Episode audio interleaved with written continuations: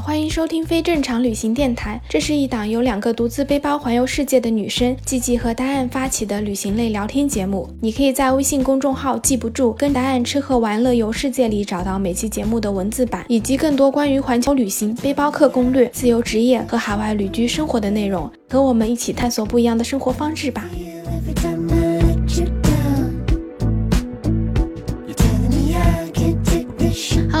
好，我是季季，欢迎收听非正常旅行电台。这是一档横跨南北半球的旅行播客，带你用声音环游世界。今天这期播客呢很不一样，因为这是我第一期就是面对面的录播客，以前就是每次都是电话连线。然后我们这一期播客呢，终于有一个人坐在我边上，可以当面聊天了。那我来欢迎一下我们这一期播客的嘉宾郑重，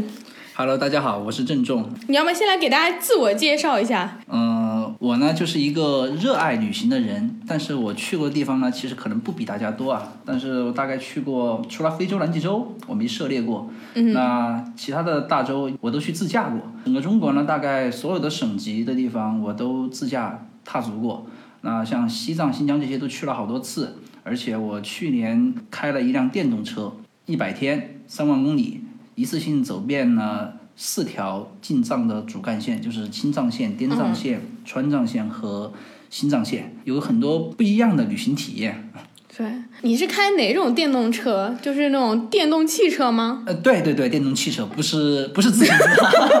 也不是摩托车。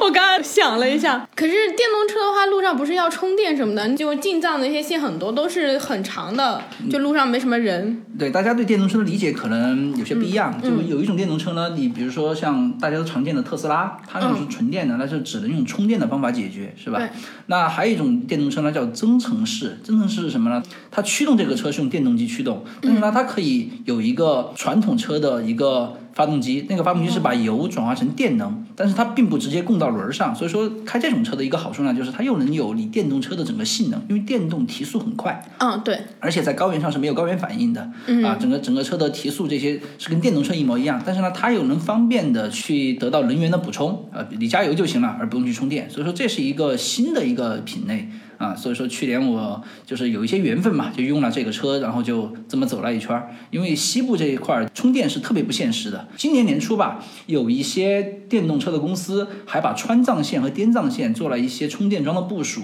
所以说大家能够按照他们的整个的路书去走这些主要的县城，沿着国道还能够进个藏。但是你到了新藏线。就是新疆、新疆和西藏这条连接的国道，那就没法过去了，因为这块还没有普及啊。而且进入西藏之后，基本上你开新能源车会遇到很多麻烦。什么麻烦呢？就是那边每个县之间啊，一般要登记，因为出于整个国家安全的考虑嘛。但登记的时候呢，他们那边没登记过新能源的车，新能源的车牌比大家多一位。他们登记的时候，这个这个多一位甚至录入不了系统。这这种事情是是一开始超出我想象的。哦，对，就这种体验，我完全无法想象。就是在西藏和新疆看到新能源车的时候，那个车牌的时候，一种特别无法接受的那种眼神。说这牌为什么是绿的，是吧？对，而且多一位，你这车牌是假的吧？我我我就当时就无法正常的沟通了。反正这是一种体验。嗯，这还挺逗的。而且去年开新能源车，在整个西部呢，也遇到过一些危险。什么危险呢？就是其实现在的新疆和西藏的基建是比较好的，就是基本上每个县之间呢，每个县城呢都有不止一家的加油站，特别中石油、中石化的部署的相当多了。所以说，你要是开燃油车，基本不会出现缺油的状况。我开的是新能源这种增程式的呢，它每次电油都加的差不多的话，差不多可以续航六百公里。但是我我在阿里北线切换南线的时候，就吃了个亏。两个导航软件嘛，一个叫高德，一个叫百度，但是其中有一个呢告诉我这儿没有路啊，另外一个 告诉我有一条近路，那，然后我就开了这条近路，开这条近路呢，他告诉我就四百公里，但其实上我的车以我的经验来看，我可以续航六百公里，嗯，我大意了，按照某个老师的那句话，我大意了，是吧？这个开到一半，因为因为整个路途特别的不平坦，所以它实际的能源的消耗就对油耗的消耗远远高于平时的状况。嗯，因为你一旦车开得慢，你的能源消耗就特别高，呃不停的上下坡，不停的刹车，结果导致我大概在开了两百公里之后呢，就发现我的整个能源的续航只剩一半了。嗯，这时候呢，我在一个一片无人区里面，路也没有，啊，这个时候是很绝望的。当当开到晚上的时候，哦，你们到那边是已经晚上了。呃，开了一天，哦，一天，因为它整个要从阿里的北线穿越到南线，嗯它是它这个路没这么好走的，对。啊，呃，沿途其实看到了很多漂亮的风景，啊，包括一个很大的、很出名的错叫帕隆错，那儿很美，但是我们车到那儿的时候一点心情都没有，因为、因为我的能源已经不够了，周边一个人都看不见，灯光所过之处，要不就是黄鼠狼，要不就是兔子，啊，然后然后这个路还一路托底，为什么呢？这个路它虽然导航上面告诉我还有路啊，但是实际上我开的感觉这根本不是路，啊，但我就就看着续航越来越少，其实我非常绝望，为什么呢？因为从我知道我的油电根本不够我翻出这个无人区的时候，我距离我的最近的国道。我至少还有一百公里。有一个运气比较好的地方是，虽然说一路没有信号，但是当我的车还剩百分之一，比百分之一多一点嘛，好像百分之二的电的时候，我们看到了一个蒙古包。啊，看到了一个蒙古包。这时候我的地图告诉我，我离最近的国道还有五十公里，但是我确实没有人员开了。但我看到这个蒙古包，我能解决一个问题是是什么问题呢？我能保证我在蒙古包里面不会失温。嗯，因为这是我们是在海拔五千二以上的高原上面啊，到了晚上可能会到零下十度。对，我们这种状况住在车里面是很难挺过晚上的。啊，因为这个温度，在哪怕你裹再厚，这个在晚上，因为你睡着的话，你的人的体温也会很低，这时候是很危险的。所以说，我们找到蒙古包之后呢，我们决定马上下车，下车到蒙古包里面，我们把能用的那些马粪呐、牛粪呐点燃，然后取火取暖啊。但这儿其实牧民他是不住的，他是流动放牧的地方。但是这时候我们发现手机中国移动有一格信号，我们马上报了警，嗯，马上报警，然后然后救援的是吗？对对对，救援根本不来我们这儿，然后救援说三天以后才到，呃因为因为因为他那个地方很那种保险的救援公司啊，它都是部署到一些一些市级单位的，嗯。它那个县上面往往没有，特别是阿里区里面很偏的，嗯。啊，他他们从日喀则过来的话要要三天，告诉我那肯定等不及。那这个时候呢，我们有靠微弱的信号求助了警察，警察一开始说我们帮你联系离你们最近的那个国道旁边那个镇五十公里外的，看你们跟当地的那些修车厂能不能自己协商一个救援的标准啊。结果警察联系了两个小时后，告诉我们没有修车厂愿意接你们这事儿，那我们就自己来给你们送油吧。结果警察在天快亮的时候找到我们，我们就跟着警察一块儿开出来。开了两个小时，开过这五十公里，这个路烂到什么程度呢？就是我们根本觉得不是路嗯，啊。然后第二天早上到了这个镇上，因为车有托底嘛，因为它那个路太烂了，车有托底，我们说就去那个镇上的修车厂去看一下。结果修车厂一看，我们是一个外地牌，又是一个新能源牌，说：“哎，你们该不会是昨天警察叫我们去救援那个车吧？你们真开出来了。”他很吃惊的看着我们。嗯，呃，然后我就想，我有这么吃惊吗？他说：“那你知道里面那个趴了多少辆趴道在里面吗？上次有人被救出来，那可是人家用卫星电话叫的直升机救援，好像是半小时还是一个小时，四万块钱还是五万块钱天，啊？说那个地方是沼泽地，嗯，废弃了很多年的省道。一般的在雨季那就是沼泽地，现在是雨季退了，所以说那个路是被水淹过的，所以说我们觉得它完全不是路，我们还有缘爬出来，那简直运气太好了。而且后来检查那个底盘，因为我们是那个是新能源车嘛，底盘是电池，其实是电池里面有几处是接近穿孔，穿孔意味着什么？新能源车一旦底盘穿孔就会导致短路，短路的话就会燃烧。对，啊，燃烧可能一下瞬间就爆炸了。你想，当时我们是在一片无人区里面，又没有信号，如果突然被戳穿了这个底盘，那可能我们就成了失踪人口了，真的。天哪，你这个也太惊险了，你这个，有一种重生的感觉啊！这是反正就是你自己选了一个旅行的 hard 模式呢，可能就会有这种不一样的经历啊。对，但是也体会到很多好处，因为大家可能在西藏、新疆开过国道，你会有一个体验，就是他们的那个高速特别少，那个国道呢，基本上就两向双车道，那个两向双车道你超车是很难的，因为有很多的大货车，嗯而这时候你是开新能源车呢。你就很容易就一脚油就超过它了哦啊！而且恰好我的车在四川理塘，就是丁真的那个故乡，我在他的那个国道三幺八上面，正好我前车为了超一个大货车，它速度拉不起来，嗯，大概他都拉到一百迈了，还是无法超过大货车，就跟对面的车直接出了很严重的事故。所以那个时候，其实我看到这个状况的时候，我是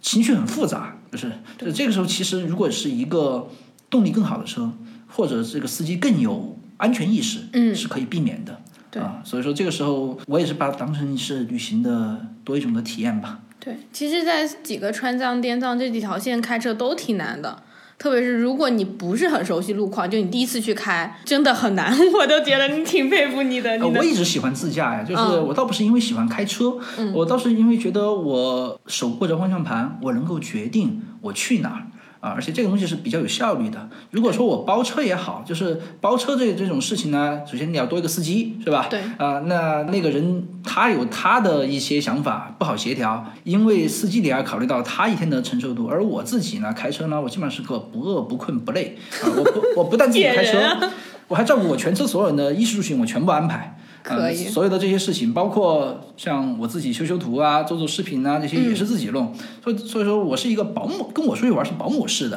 哇塞，应该跟你出去玩一次，你这个也太爽了而。且我开车就开的也，我的每天的可开的那个上限比较高。嗯，因为我很长一段时间在杭州工作，就是对我以前在北京生活，我有一个宠物一直在北京，但是我在杭州安定好了之后，我去接它呢，就是杭州到到北京，差不多来回要两千八百公里吧，对这样，我两天往返，第一天开过去把狗接上，第二天开回来。啊。那你这一天得开十几个小时的，十五个小时吧，对啊。就这样。然后我在加拿大自驾的时候，我是在温哥华租车，嗯，然后呢一口气开到了，就是包括把加拿大比较好的那几个什么贾斯珀景区呢、班夫啊这些都玩了之后呢，一路北上到了北极圈旁边的黄刀镇，那是个看极光的地方，对。啊，然后开了五千多公里，单程五千多公里啊，然后我还从那儿开回来了。当我开到当地的时候，因为我是在那个温哥华租的车嘛，嗯，那那在加拿大叫 B.C 省，对。啊，叫不列颠哥伦比亚省，呃，当地的一个人，一个中年人。就对我竖起大拇指说，他活了五十年，没有见过 B.C 省的车牌啊，然后就觉得真有人从那儿开过来啊，这些就是我觉得比较有意思的，因为我也其实也没有太多话题能够跟当地人去交流，在我的比较蹩脚的英语，恰好有机会，就是人家表达了想跟我交流的意愿，这种感觉让我也觉得，啊，是不是我好像增进了别人的体验？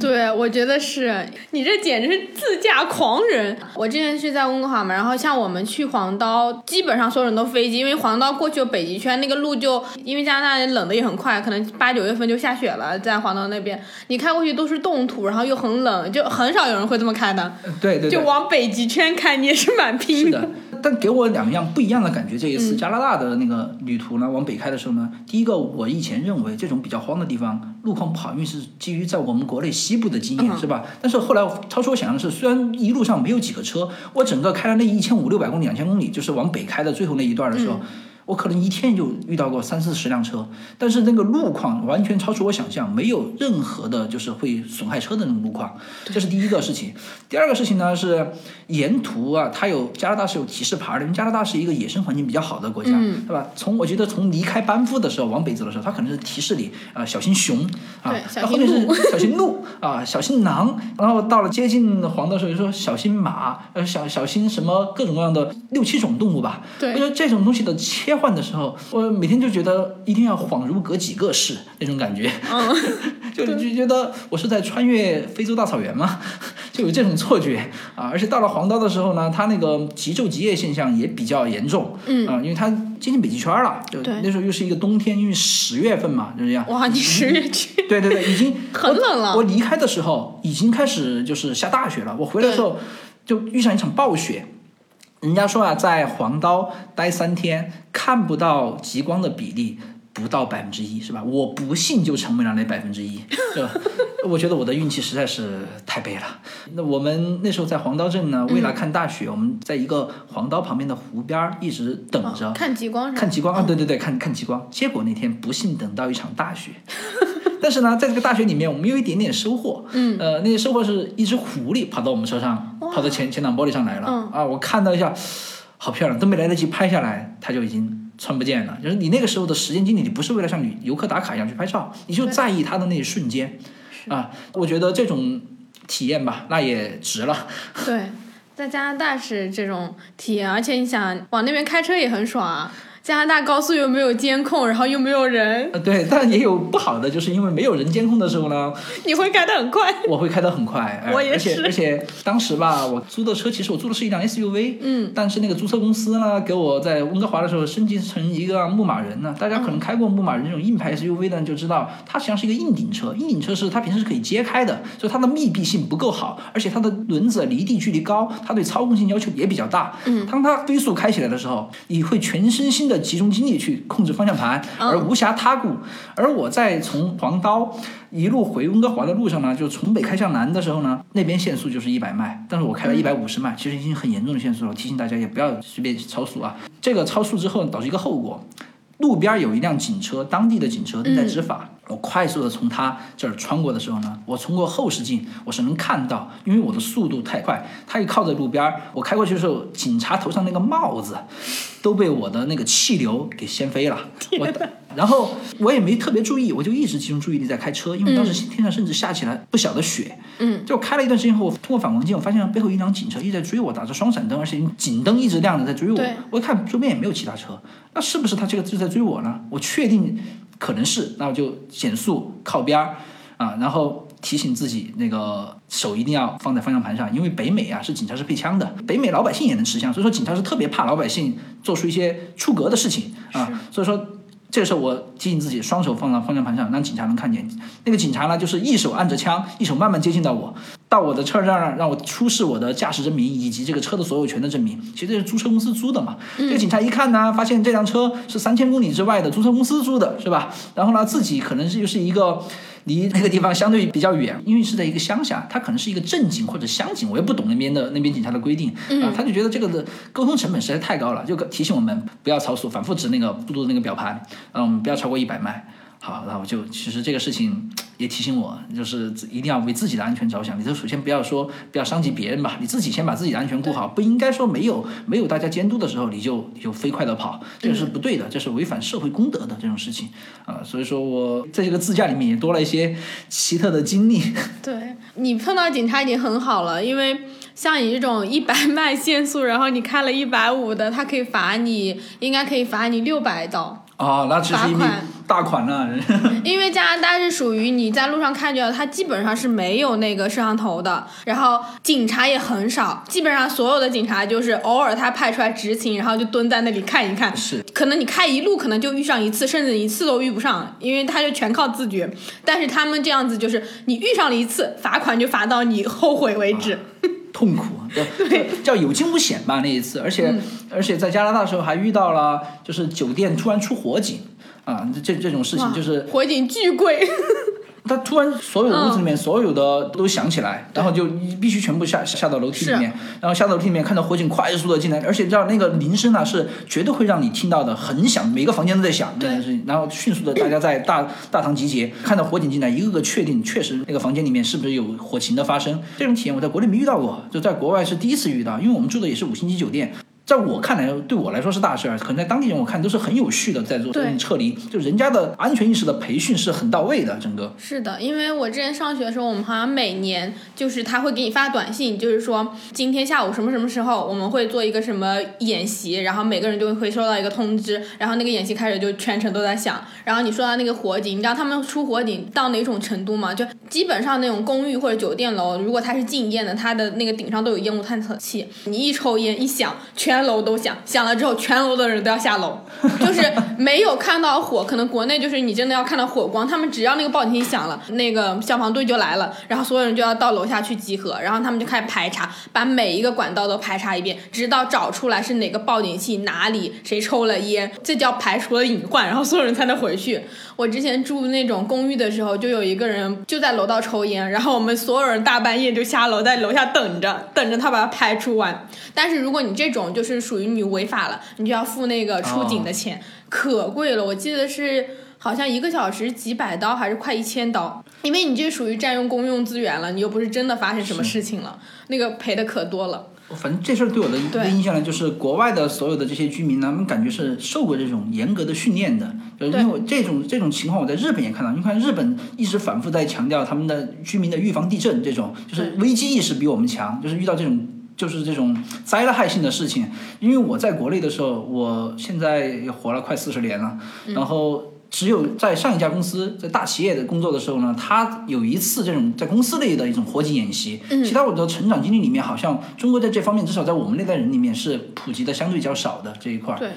真的做这个演习，我记得我小学的时候有，但是那个演习好像也是更多的没有实质性的作用，就是一个纯粹感觉演练一下，但是你不会说真的在遇到事情的时候，你知道怎么去处理。对，因为我在加拿大考过驾照，然后他们驾照后面在理论考试有一部分是教你处理，比如说你在路上遇到事故，你应该去怎么处理，然后你遇到那冬天路滑，你应该怎么打方向盘。就是我们国内可能我也考过驾照，就是更多的是这种开车的这些基础知识，认识交规，但他们是专门有一块儿是考你怎么自救和救别人是的。对，就这这点，我发现很多出去玩的朋友，就是在处理紧急状况的时候，经验是完全不足的。就是驾车最容易遇到一种状况是什么？叫叫爆胎。爆胎这个事情呢，你说大家可能理论上接受过培训，是吧？那个东西，但是实际上没有几个人真实的遇到。但一遇到，大部分的司机都会应对失当，就出现很严重的后果。对，因为我前天吧，在杭州的高速上面开车，才遇到一次爆胎，自己的车完全爆开了。但是那个时候呢，因为我个人还是相对有丰富的驾驶经验的，因为我也不是第一次爆胎了，就是我要把整个车能够稳得住，而且靠边赶快还自己把胎换了下去。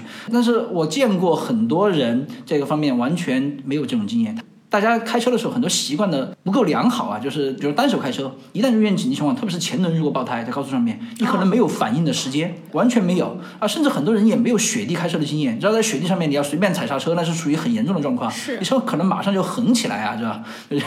因为我在零下三十度的东北也开过，就是一路是很慢很慢的在挪动啊。那因为那时候那次去去的比较突然，我是一个比较随性的人，当时我还在北京生活，嗯，我们元旦的时候开车，十二月三十号的晚上，在北京的四环上面，但还没决定到底是北上去长白山，还是南下去黄山，那时候根本就没有备防滑链。当我们后来决定，哎，那就往北开吧，对吧？结果开进开进了长白山的时候，发现这个。到处是结冰的路，那是我第一次去应对这种雪地，但是我还好给自己提醒，一定要慢慢慢，因为你发现那个冰上面是没有抓地力的，这种复杂的路况对很多人来说是挑战，是很严重的。不只是冷的地方才会结冰，你要是知道，在中国偏西南的地方的西藏，很多高海拔的地方，它也会结冰。对，啊、我前段时间我朋友去那个扬州雍措南边的普莫雍措，那海拔五千一那个地方，他在那儿开的一个越野车，在拐弯的时候突然出现一块冰面，整个车就滑了，撞到栏杆才停下来。但是整个车就一下就连安全气囊都弹出来了，就这种经验，就是大部分我们中国量产的驾校培养的朋友，这一般都没有这种经验去面对。而且我们的考试里面只要不考，但凡不考，那基本上大家都对这个东西就不怎么上心了。对，因为我选择自驾，也是因为我对自己的驾驶经验相对有这种自信，因为我自己换轮胎都大概换了个五六次了吧。嗯啊，我上次走整个藏线的时候，我当时带了。三套轮组，就是三个备胎，还带着轮毂在里面，可以方便我直接换。因为大部分的轮胎，你要知道在在西部是很难配的，所以说我一开始做好足够的攻略，都带够了的。而且这些居然全部耗尽了，最后都连最后一个台和最后的千斤顶我们都用尽了，才脱困有几次啊、因为那个路比我们想象中的要复杂，所以说大量的朋友出去玩呢，我觉得他们对危险预估不够啊、甚至除了驾驶这东西预估不够呢，包括对自己的很多能力。你看这次现在无人机这么火，很多人呢，你看出去玩带个无人机，那其实根本不会飞。你要知道无人机这种东西，其实别看它确实很先进，但是它它可能造成的伤害或者给你造成的麻烦也不小。我在到处看到的时候，特别是在新疆啊，在西藏看到很多人带着根本就不会飞无人机，他看到你会飞，他就来说你能不能教教我？我这时候我就会想，你如果都之前没有去训练过，没有做过基本的研操作，你直接带一个新的东西跑到一个你的目的地来。你是不是会产生很多潜在的麻烦呢？这种事情就是可能很多出来玩的朋友没没有去想的。你说无人机的嘛，还是比如说，啊，比如说政策法规，很多地方是限飞的，是吧？城市是都是禁飞的，基本上、啊，景区基本上也禁飞。特别是现在在西藏和新疆，因为这种出于国防安全考虑，呃，它也是很多地方是禁飞的。对啊，而很多新手是完全不知道的，大家带着无人机就到处乱飞，那可能你给自己惹得很多麻烦，可能让你的旅途立马就终止的。因为我自己也有类似的经历啊，反正就就是所有的教训都是自己给自己找来，就是交学费吧。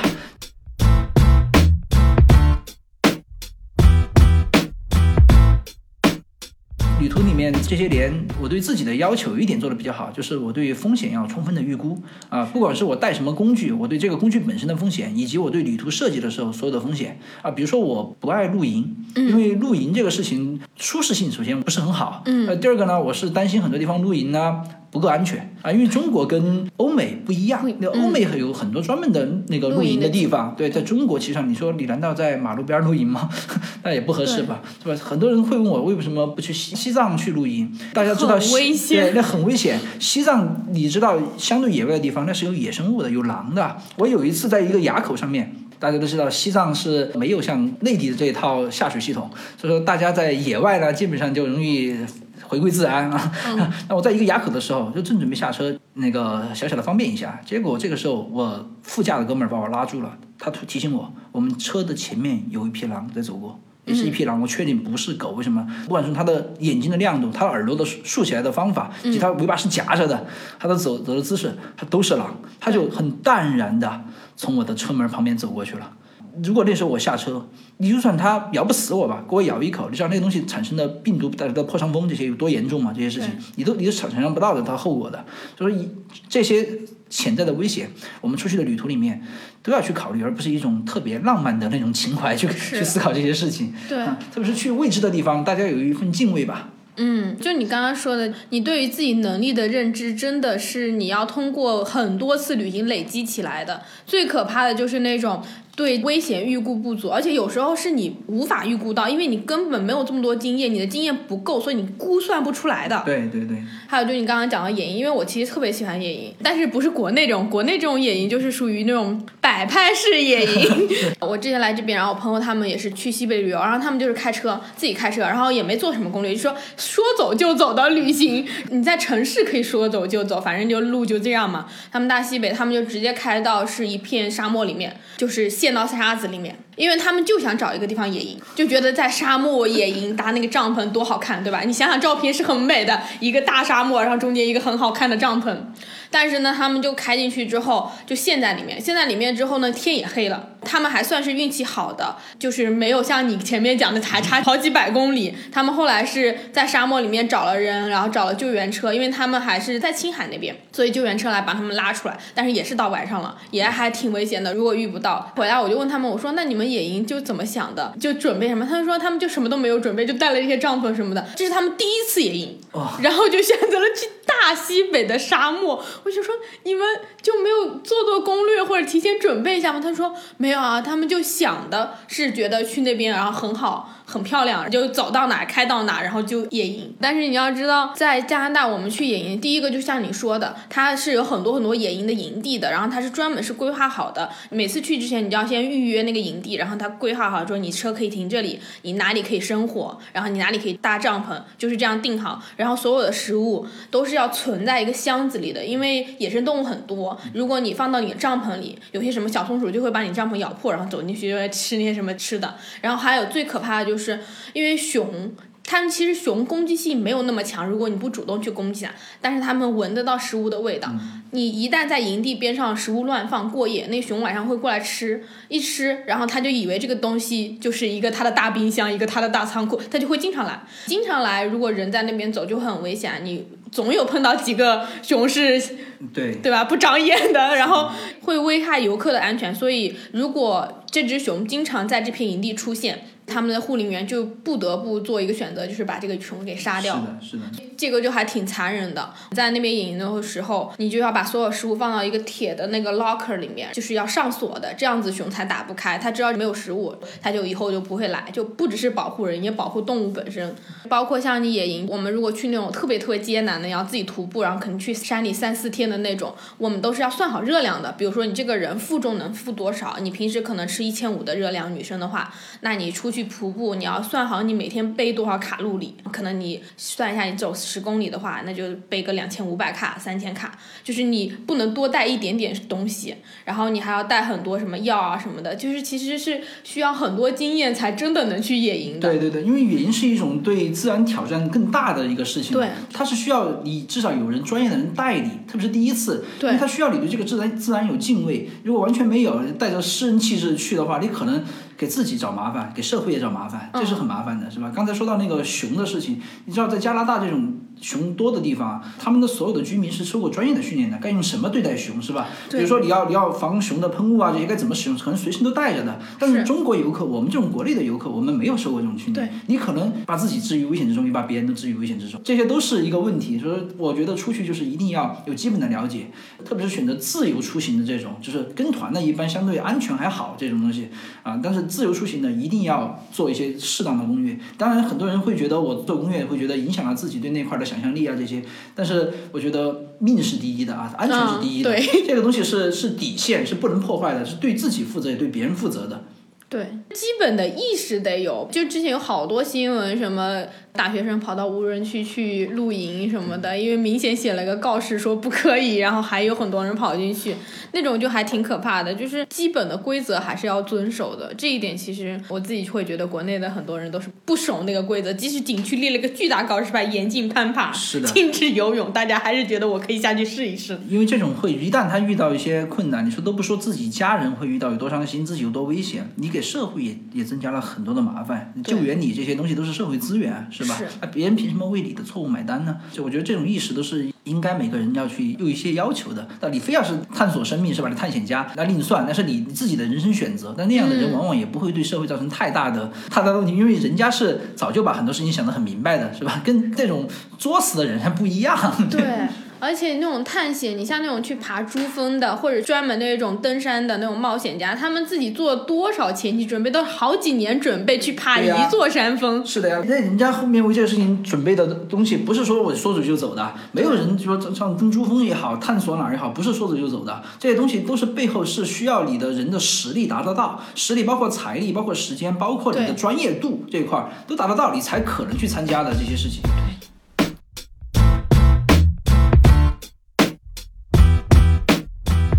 蛮好奇的，就是你是一直都很喜欢旅行吗？我十年前呢，我嗯完全觉得我不需要旅行，啊，因为旅行是一个对我来说未知的世界。嗯我以前我十几年前可能都一直像很多人一样在城市里面忙于工作，嗯是吧？那时候人的发展相对也收获比较快，比较直接，也是那些时候会觉得。我有病啊！我要旅行是吧？那不是浪费钱浪费时间吗？嗯人其实很容易对自己根本不掌握的事情，去很轻浮的谈这个事情。对我举个例子，一个人如果从来没有过钱，他可以到处说：“哎，我不在乎钱，因为他根本没见过，嗯他根本没尝过他那个东西是什么滋味。嗯所以说，很多人，我们一般的老百姓呢，就会说，哎，我也不爱权利，为什么这个人这么贪恋权利？因为我们从来没得到过那个东西，你根本不知道你得到后是什么样子。那跟人近的就是你有没有接触过钱。如果其实你从来没接触过，你说这句话是没有说服力的。一样的，旅行对于当年的我，我从来就没感受过旅行的好，所以说我说我不爱旅行，其实没有任何说服力，只是代表我自己的无知。然后这个事情过了一些年呢，因为工作的压力特别大。嗯啊，压力大之后呢，你会寻找一种释放的途径。嗯我那时候就慢慢的在周六日呢，开始自己自驾走走周边，嗯但这个后来发现还不够。我就第一趟旅行是大概是一二年，真正我属于我自己的旅行，一二年我开车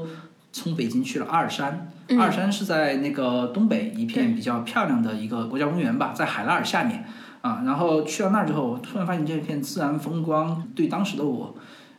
不小的心灵的治愈的能力。嗯啊，然后我觉得其实除了这么多楼宇、高楼大厦这些不属于自己的高楼大厦，天天在里面像写字间一样的很苦的零零七也好、九九六也好的工作之外，其实世界有很多面嗯啊，而这些面呢，是以前你只是看文字。根本无法得到的一种体验，对啊，那所以说后来我就慢慢的把我的所有的时间，就是工作以外的时间，都用来去做一些旅行体验啊。我觉得读万卷书，咱们都不说读到一万卷，读万卷书是我们这人相对容易的，因为我们得到一个在一个信息爆炸的时代。但是呢，行万里路是需要你有勇气、有决心的。因为我认为的行万里路，至少不应该是只是出个差，不，嗯。而不只是去报个团，因为那种东西呢是看的东西，我觉得不是一种体验，那就那你最多把那个当成一种调剂吧，呃那不是一个体验，那体验实在是我无法把它跟旅行关联到一起啊，因为玩儿就是玩儿，旅行是什么？是你要去规划你自己想去哪儿，你有你的方法去到那个地方，而不是别人帮你规划好一切，你参与那种不叫旅行，我觉得，我觉得那个你就是跟着去哪儿走了一下，啊，那种体验不是你自己的体验，所以说我个人是不爱谈攻略的这种东西的，因为我觉得这个东西是很私密的，因为你要去哪儿只有你自己清楚，你怎么去哪儿最好你自己先搞清楚，是吧？嗯怎么去，然后在那儿你要玩什么，最好你自己。有些规划，就比如说我自己去很多地方，我喜欢看历史人文的东西，对。就是我去跑去意大利，我对斗兽场、对那些对罗马遗迹不是很感兴趣，我会因为出于宗教兴趣，我去看医院骑士团的大门啊，那个大门也不让你进，但是那个背后住着一个联合国承认的主权实体嗯，当时我和我老婆去那儿的时候，它就是一条街，叫孔 孔什么什么，就记不住了。那条街呢，它这个大门旁边，一边是爱马仕，一边是金碧秀。我老婆以为我来带她购物呢，结果不是。我说那大门背后啊，有一个一千年的传承的组织，嗯啊，而且有一百多个国家承认它，因为它是一个宗教实体。对啊，所以说这个时候我在那儿，我站在那条大门门口的时候，我觉得我心中浮现的是整个一千年这个。大门背后的组织，他的所有的事情是整个历史长河在我面前流动的感觉。因为历史是我的兴趣，我的很多课余时间可能都是在去看自己感兴趣的一些历史的东西，然后对它会有一些自己的思考。然后旅行是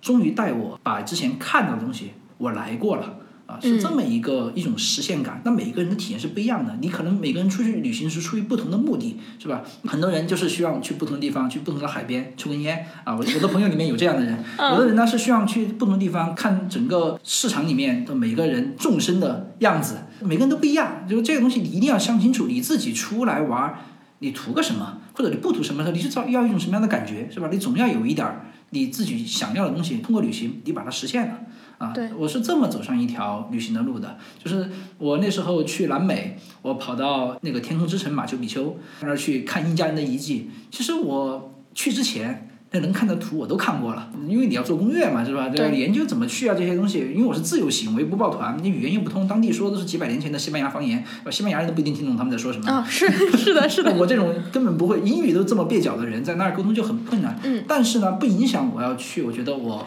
我来到这个地方，因为为什么呢？你像我们以前看三毛的书，讲他去马丘比丘，去失落之城，他的感悟。今天我自己沿着他的路再走了一遍的时候，我有我的感悟。我我如果不来亲眼看，只是看书面或者是图片的话，我是无法有他现场的感觉的。你说你看到那个每天看那个雾突然散掉的时候，整个那个天空之城像露出来对你展现的时候，那种神奇感是没有的。是而且你不来到这个高原地方，那其实马丘比丘是一个高原，两千七。来到这块地方的时候，我是出现了一定的高反的。不来到这种地方的时候，你对这块儿文明、对这块儿遗迹的敬畏，心里面也不是那个感觉啊。所以说，我自己是希望去把以前书本阅读到的一些东西转换成我自己的一些体验。虽然说这些体验在我看来其实没有特别新意的东西，但是我来到以后，来到这个地方是小小的来说，是我一种小小的自我实现。嗯，因为每个人的意义完全不一样，我只能说想一想我对自己这块的感觉。就像我去西藏这些地方，我会，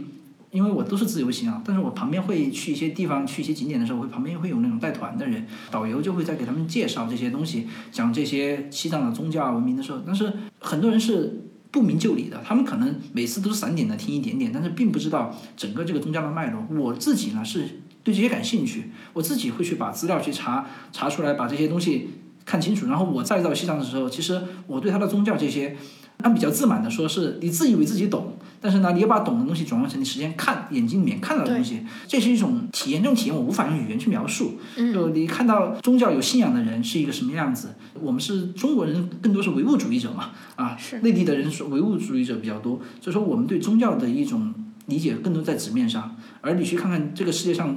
信仰比较虔诚的那种，像西藏这些僧侣啊，这些人呢，你会有不一样的体验，而不是很多人去布达拉宫打个卡，是吧？去某个景点打个卡，嗯，去拜那些神湖神山，你知道那些神湖神山是怎么来的吗？是吧？那很多人不知道。那其实如果你把这个事儿对它的背景有一些涉猎，有些了解，你可能的体验就会更厚重一些吧。对我自己会觉得，就是那个体验感会完全不一样。比如说，你去一个地方，你先看那个地方，看些书，即使你没有看的那么深，你真的到了那个地方之后，你会觉得你跟这个地方已经有一些连接了。然后那个连接不是那么表面浅的，我只是看了一张图片，你的那个旅行的体验感是真的会不一样的。旅行可以激发人的求知欲，我觉得是我、嗯我也觉得，因为我老婆跟我一块儿去南美洲的时候，她也不知道印加对这些事儿对她来说很神奇，是可能只是书面知道这么个名词，因为做攻略也不是她做的，所以说她对现场的那个体验是我比较能够得到感触的。因为我看她，她就去仔细的看摸那个砖头，她仔细去体验这个不一样的东西。甚至我跟他在北美从黄刀往南开的时候遇到一场大雪，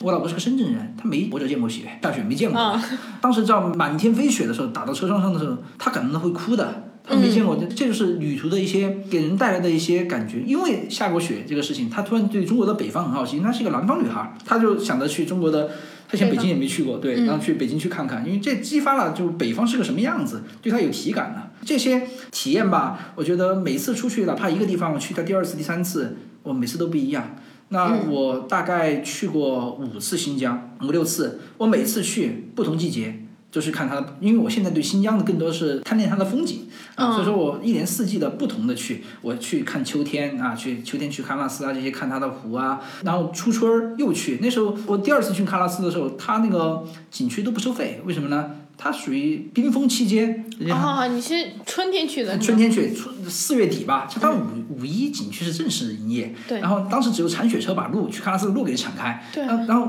售票处是没有人的。嗯啊，它里面那个客栈也没开几间，但是那时候去，你看到整个冰封的喀纳斯，是吧？看到这种没有人、没有什么游客的时候的喀纳斯，你觉得这个东西不美吗？我觉得它可能不是秋天那种美，嗯？但是它呈现出的样子，没有几个人看到的时候，那至少在在我心灵中的感觉，那是一个比它比它秋天的时候还显得神圣一点。对，我觉得那种体验是很不一样的，而且你想春天的喀纳斯零下都还二三十度吧？是阿拉泰那边呃零下十度左右。对，而且知道大家平时去，就是人旺季去是很多是很多大量的旅游开发的人在里面。比如说，大家去喀纳斯都要去禾木村，那其实禾木真正的禾木人已经不多了，而、嗯而大量的是一些外地人在那儿经商的。你只有在淡季去特别淡的地方，你才能看见原生态的状态，那才看真正的禾木人、真正的白哈巴人是是什么样子的，是吧？我在反正淡季去这些地方，我就觉得跟我旺季去的时候完全不一样，因为我旺季我以前上班，我只能旺季去，我看到的东西跟大家看到的完全一样。但是我现在有机会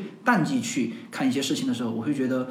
啊，这是不是我想象的样子？而且我觉得旅行本身算我的一个个人的小小的呃自我实现，嗯，因为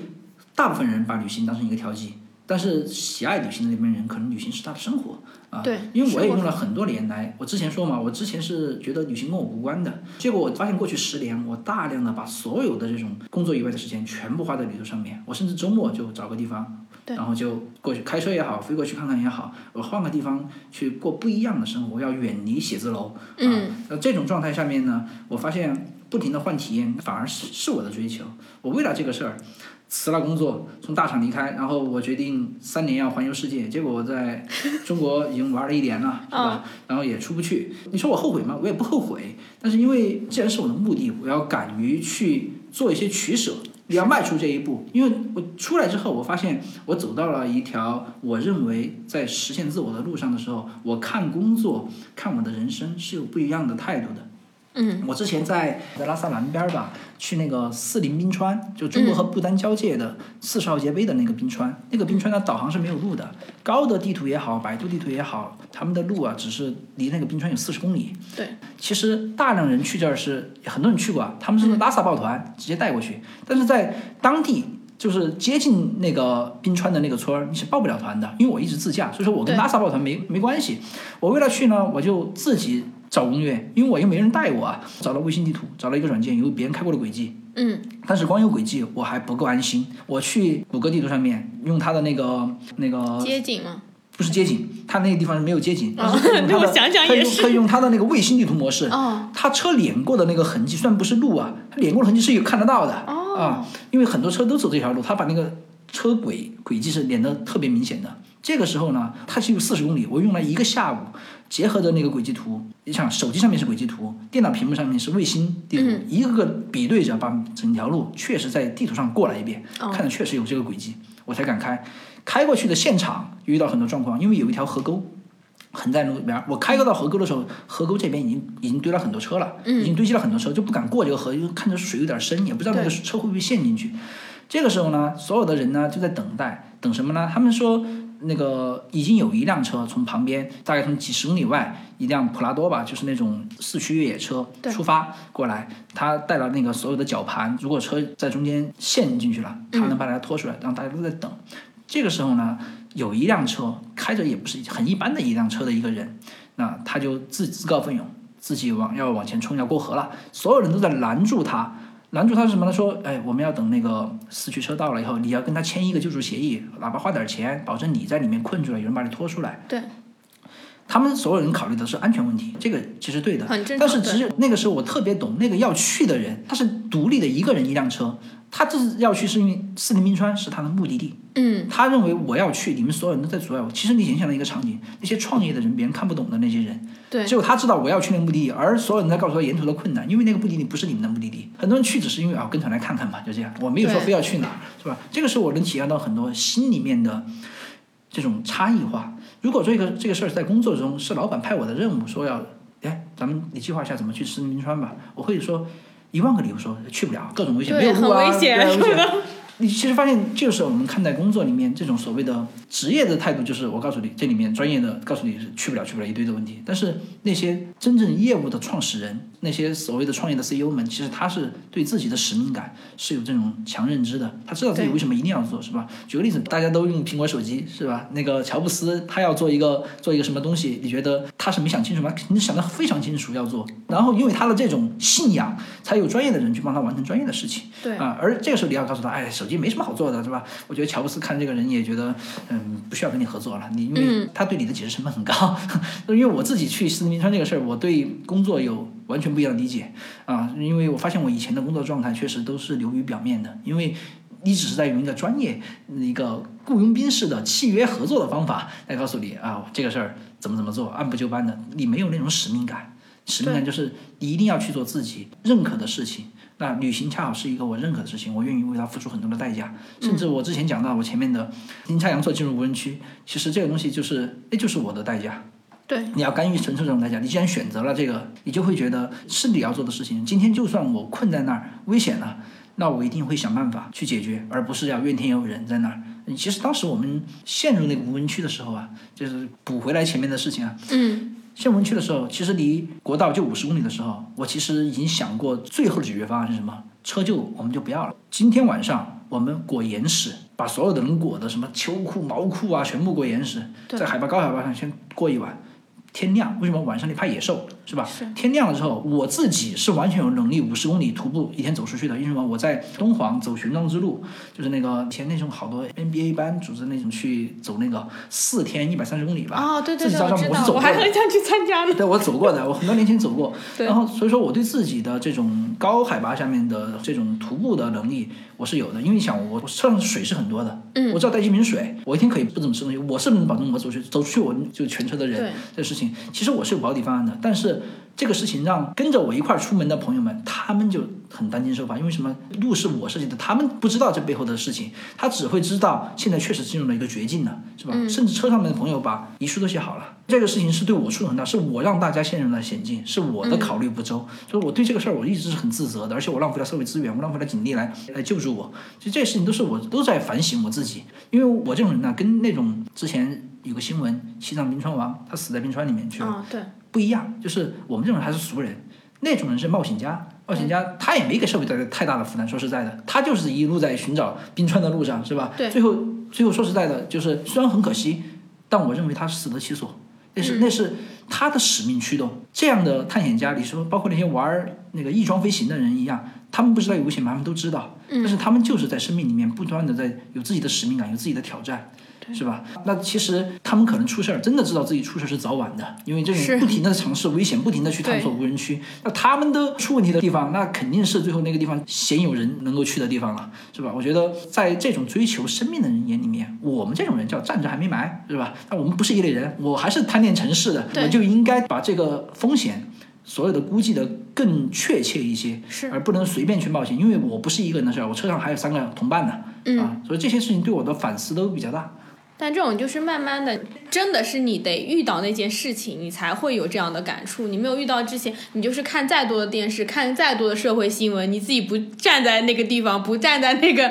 沙漠里，我觉得你都不会有真实的那种体验。你就要有绝望，要有过绝望。就我觉得我我那次我是真有绝望的，因为其实不是我真正的绝望，是我觉得让全车陷入这种绝境的时候，这种绝望是感染的。我哪怕我自己知道有路，但是我在一时之间我会觉得我辜负了我的同伴们，而且他们的绝望会传递给我，我会觉得有的时候我就想不起来，其实我有解法，就会觉得我操，今天可能真的完了，就这样，就有这种时候。但人经历过生死之后，很多想法会改变。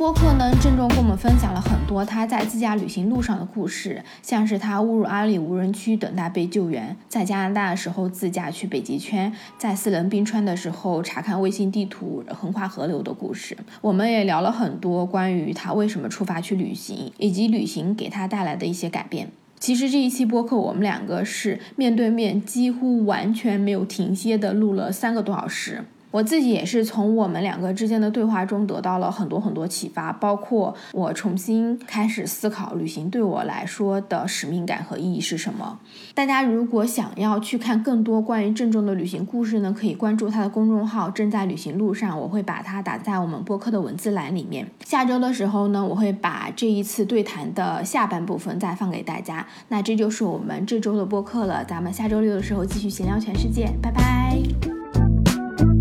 You're telling me I can't take this shit no more, baby.